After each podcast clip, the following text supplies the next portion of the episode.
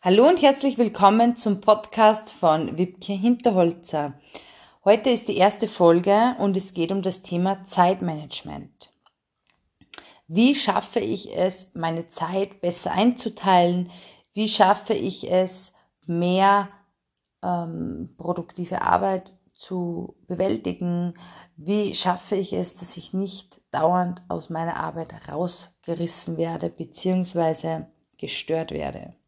So, als allererstes stellst du dir vor, du hast einen Behälter vor dir, füllst Sand rein und dann füllst du Steine rein. Bringst du nicht zu viel rein in den Behälter, weil der Sand schon unten drunter ist und dann erst die Steine. Wenn du das aber umgekehrt machst, du tust zuerst die großen Steine rein und füllst dann den Sand drauf, dann rinnt der Sand unten drunter innen rein und du bringst viel, viel mehr in den Behälter hinein. Und so ist das Ganze auch mit den Aufgaben. Wenn du zehn Aufgaben hast, dann beginnst du zuerst mit den großen Aufgaben, also mit den Steinen. Du fängst immer mit den Steinen ein, an. Zum Beispiel, es steht auf deiner Aufgabenliste, ich muss ein Interview vorbereiten. Dann machst du das, bevor du deine E-Mails checkst. Das heißt, du sitzt dich hin, bereitest dieses Interview vor und checkst dann erst deine E-Mails. Da ist die Planung und Priorisierung sehr, sehr wichtig. Das heißt, du hast einen Planer, wo du deine Zeiten reinschreibst, am besten immer am Vorabend. Du schreibst dir eine To-Do-Liste.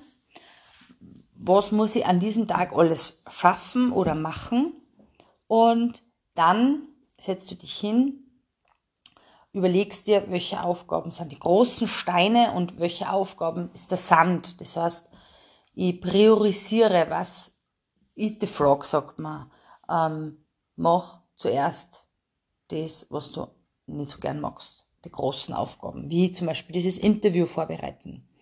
Und vielleicht kannst du auch Tools nutzen, zum Beispiel ein Whiteboard oder ein Flipchart. Das hilft ungemein für für den Überblick. Dann schreibst du zum Beispiel die wichtigen Aktivitäten links auf das Whiteboard oder auf die Flipchart und rechts schreibst du die kleinen Aufgaben. Und am besten arbeitest du mit Terminen.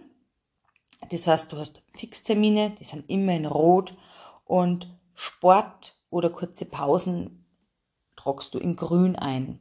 Weil farblich hast du dann einfach den absoluten Überblick und weißt genau, okay, das, das, das geht alles nur in meinen Tag hinein und dann hackelst es ab. Erledigt, erledigt, erledigt.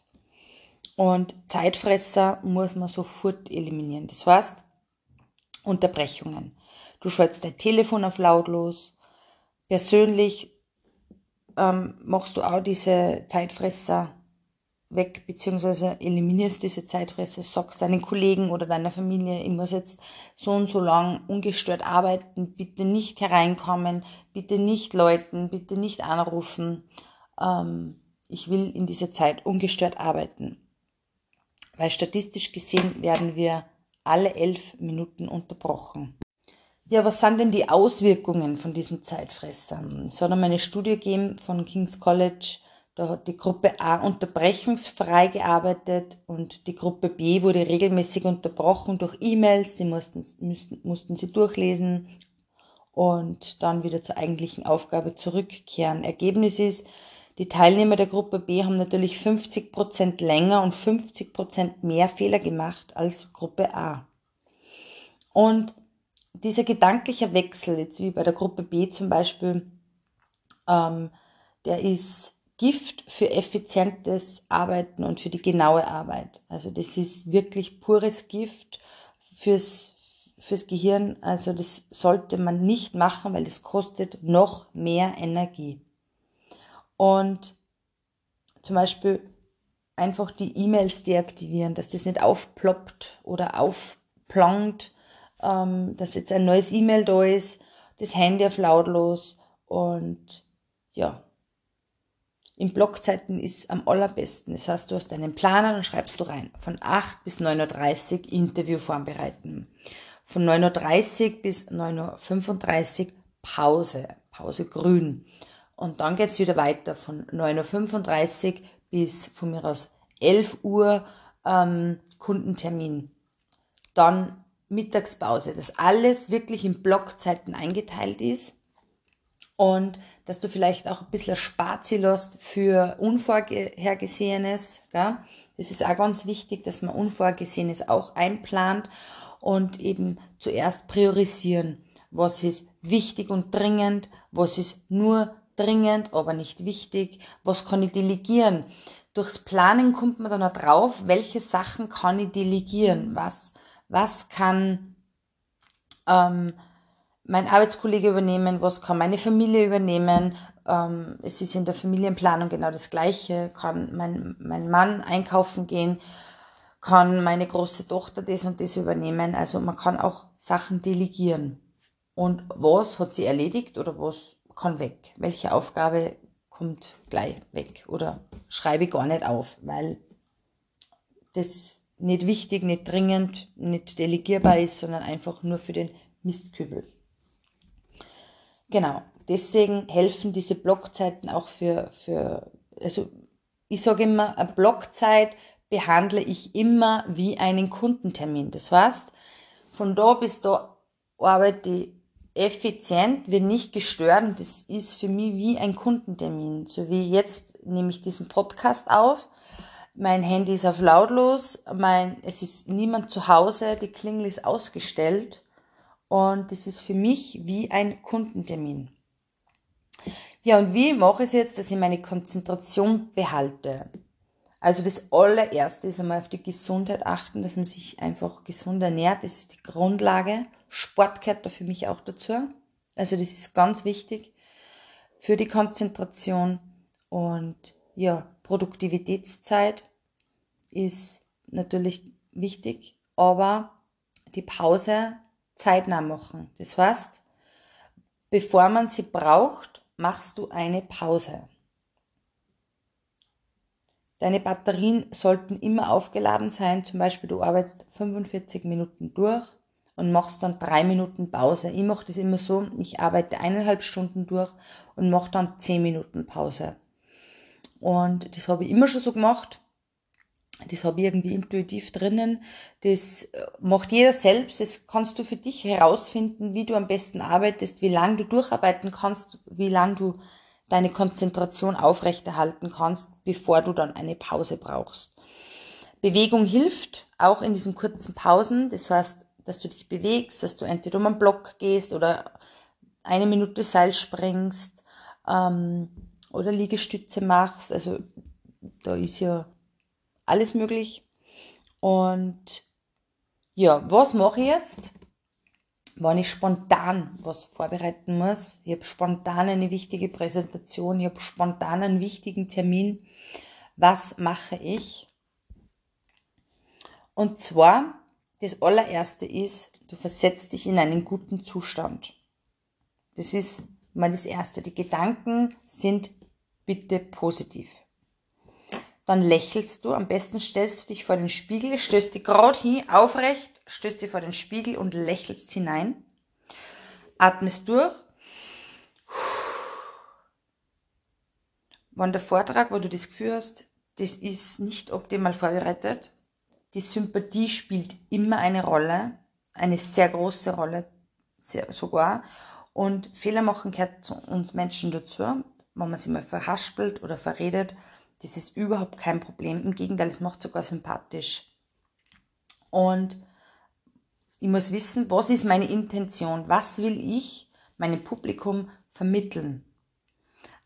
Vielleicht ist auch noch die kurze Zeit da, dass du dir Stichworte auf eine Karte schreibst, weil unser Gehirn funktioniert assoziiert. Das heißt, wenn du dir ein Stichwort aufschreibst, dann ähm, weiß das Gehirn genau, was damit verbindet und bildet dann die Sätze.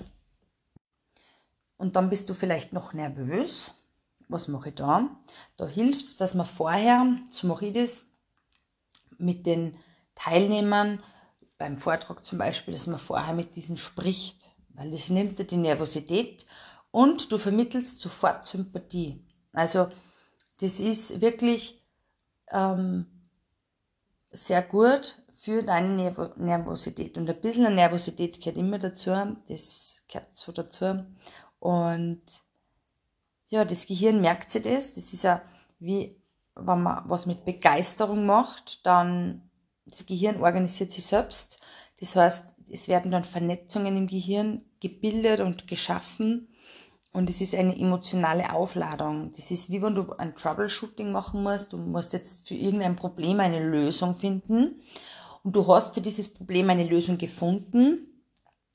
Dann weiß das dein Gehirn das nächste Mal. Das heißt, du wirst beim nächsten Mal noch rascher auf eine Lösung kommen, weil die Vernetzungen da sind. Und es gibt immer mehrere Möglichkeiten für eine Lösung. Also wenn man vor einem Problem steht, das bringt uns ja auch weiter im Leben, weil wir ähm, bewältigen ja dann dieses Problem, indem wir eine Lösung finden. Vielleicht haben wir dann sogar noch mehrere Möglichkeiten gefunden. Und wenn du dich mit was beschäftigst, so wie mit, einem, mit einer Lösung, dann triffst du plötzlich auf Menschen, die vielleicht die äh, Lösung haben oder die wen kennen, der eine Lösung hat. Also das ist ja alles Energie und unser Gehirn funktioniert so. Und das hilft dir alles weiter beim Zeitmanagement. Wichtig ist, ich fasse nochmal zusammen, einen Planer, Blockzeiten, Unterbrechungen ausschalten, Zeitfresser, ähm, weil Unterbrechungen sind einfach Gift für uns, für unser Gehirn, für unsere Konzentration und wir sind dann einfach fehleranfällig oder die Arbeit ist dann fehleranfällig und wir brauchen natürlich viel, viel länger. Prioritäten setzen, das heißt, die großen Steine machen wir zuerst, bevor der Sand kommt. Also ich tue zuerst mein Interview vorbereiten, bevor ich irgendein E-Mail checke und ähm, plane Pausen ein, das ist ganz wichtig. Ich tue meine Blogzeiten behandeln, wie wenn es ein Kundentermin wäre, da darf ja nicht gestört werden. Und so wirst du effizient und qualitativ hochwertig arbeiten können und das Ergebnis wird sich absolut sehen lassen. Und wichtig ist, plane deine To-Dos, deine Blockzeiten immer am Vortag. So hast du für den nächsten Tag alles bereit liegen. Wir sind ja oft gestresst, also bin oft gestresst mit Kinder, Mann, Haushalt und Co. Und dann brauche ich mir um, dies, um diese Planung nicht kümmern, weil ich weiß genau, mein Tag beginnt, zum Beispiel mein Tag beginnt um halb fünf, um halb sieben gehe ich außer Haus, wenn ich meine Tochter in den Kindergarten fahre. Und dann fangen die Termine an. Und das ist gut, dass man das weiß und dass man das vorher schon geplant hat, weil das erleichtert einen, nimmt einen den Stress, den Druck und man kann sich einfach auf das Wesentliche konzentrieren in meinem Planer und weiß genau, okay, die erste Aufgabe heute ist Podcast. Meine erste Podcast-Folge aufnehmen. Dann kommt die nächste To-Do, das ist dann im Studio unten, Kundentermin vorbereiten, das ist meine nächste Block Blockzeit, dazwischen ist natürlich eine kurze Pause und so geht es den ganzen Tag weiter. Und natürlich habe ich auch ein bisschen Spazi für Unvorhergesehenes. Das ist ja sehr wichtig. Ja, ich hoffe, dir hat meine erste Podcast-Folge gefallen. Ich bin auch auf Instagram unter wipke-hinterholzer oder du kannst mir auch gerne eine E-Mail schreiben unter mail at wipkehinterholzer.at. Ich freue mich über Feedback und ja, erzähl mir doch, wie es dir geht mit den Blogzeiten, mit der Planung, mit den To-Do-Listen, mit den großen Steinen. Und ja, ich freue mich und wünsche dir jetzt noch einen wunderschönen Tag.